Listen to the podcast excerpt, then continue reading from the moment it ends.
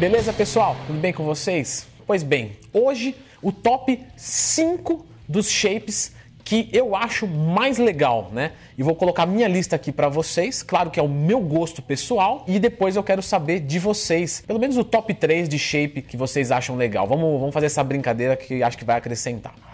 Bom, eu vou começar pelo meu quinto lugar. Lembre-se que é uma escolha pessoal. E o meu quinto lugar é o shape do Arnold Schwarzenegger. Eu gosto muito daquela linha do Arnold Schwarzenegger, onde ele tem um peito grande, ombros, né, legais. O que não me agrada tanto do shape do Arnold são os membros inferiores. Leandro Twin está dizendo que os membros inferiores são ruins, são feios? Não, não, não. Tô dizendo que não me agrada tanto, né? Eu acho o quadríceps um pouco mais hipertrofiado, aquele vasto lateral, as panturrilhas maiores mesmo. Eu acho mais legal com a inserção mais baixa. Então, uma coisa pessoal minha, mas com certeza o shape do Arnold Schwarzenegger tinha que estar nessa lista, só que está em quinto lugar. Caramba, não tá exigente? Coisa de gosto pessoal.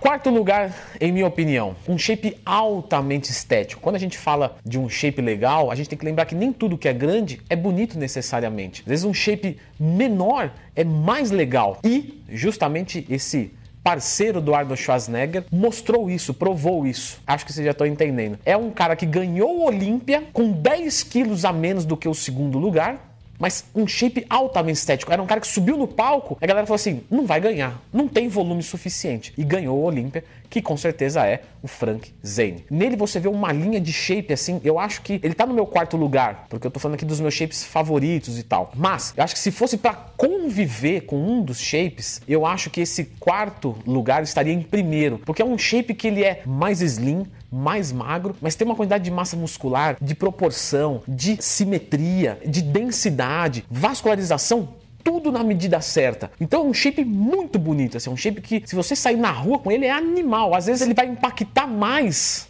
do que um chip muito maior, porque ele ainda é, vamos colocar assim, mais pro natural, né? Agora a galera ri mesmo, né? Mas ele é mais pro natural do que para aquele negócio gigantesco. Então acho que o chip do Frank Zane é algo assim, olha, muito bom.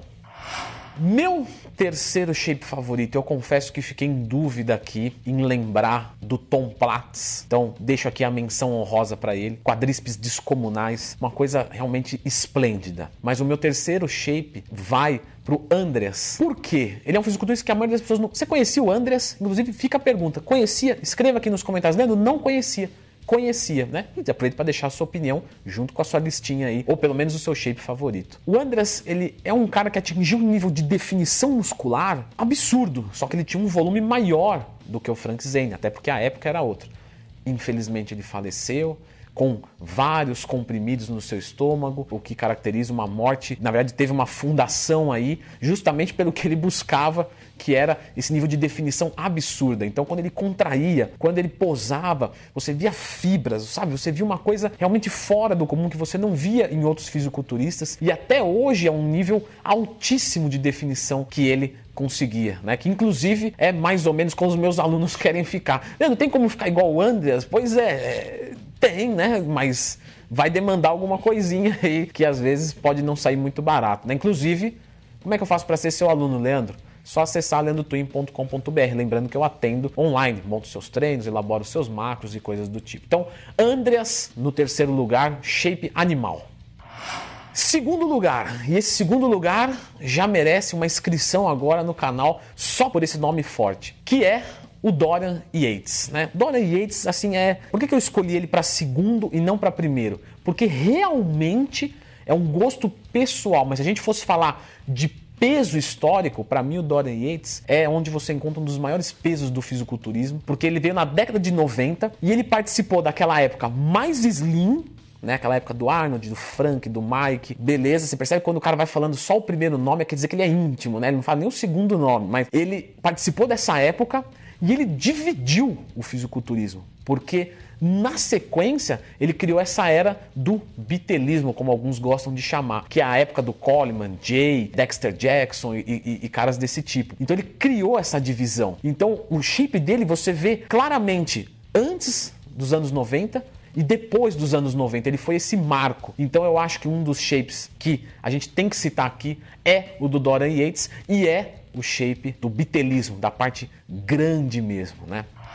E por último, o meu primeiro lugar, o meu shape favorito, que é um shape que eu escolheria para mim e não é de um fisiculturista. Veja só, não é de um fisiculturista. É de um atleta de força, strongman, e que depois virou lutador de MMA. Será que vocês sabem? Quem acertou, coloca aqui nos comentários. Que é o shape do Mariusz Pudzianowski.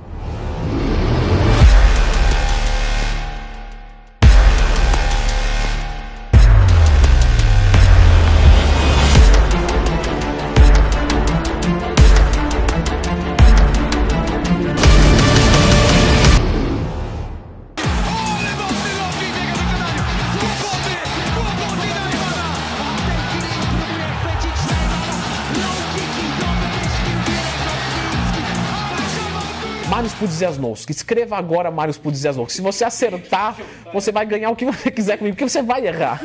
É brincadeira, tá? É, eu consigo escrever porque de tanto que eu gosto do cara, de tanto que eu vi o nome, eu é, o nome, é difícil. É mais fácil escrever Schwarzenegger ou Pudzianowski, né? Vamos testar, escreve aí, vamos descobrir. Os dois vão fracassar 100%. Arnold Schwarzenegger, deixa o Google corrigir o resto, deixa pra lá.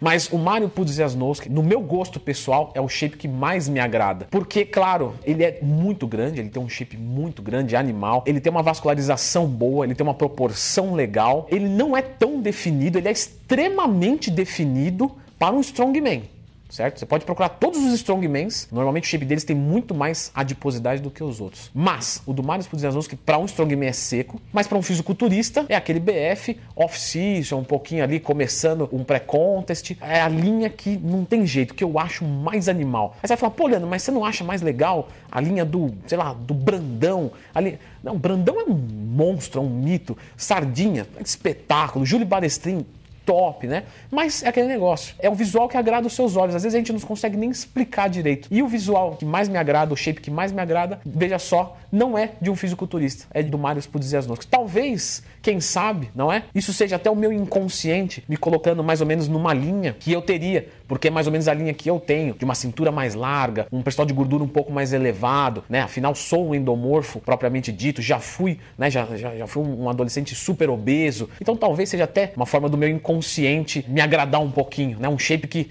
se eu investisse nisso pesadamente com hormônios e coisas do tipo, eu chegaria. Não sei, mas para mim o shape do Marius Pudzianowski é absurdamente bonito, tá? Agora, deixo o questionamento para vocês. Qual, se você não quiser fazer uma lista de top 5, sei lá, Leandro, não tenho tanto tempo assim, não consigo nem pensar cinco shapes. O que, que seria aí, sei lá, o seu o shape ideal para você? Seja de fisiculturista, de ator de cinema, não importa, cada um tem o seu shape, cada um é, sabe da sua vida. Então, escreva aqui nos comentários. E aí tem que escrever Pudzianowski e Schwarzenegger, vamos ver se vocês acertam. Beleza? Valeu e um abraço. Um treino de qualidade, ele implica em exigir do nosso corpo. E aí nós temos algumas variáveis que a gente pode brincar. Por exemplo, intensidade, vou até a falha, não vou até a falha. Volume, né? Vou fazer 10 séries, vou fazer 20 séries o grupo muscular. Frequência, vou treinar uma vez por semana cada grupo, duas vezes por semana cada grupo.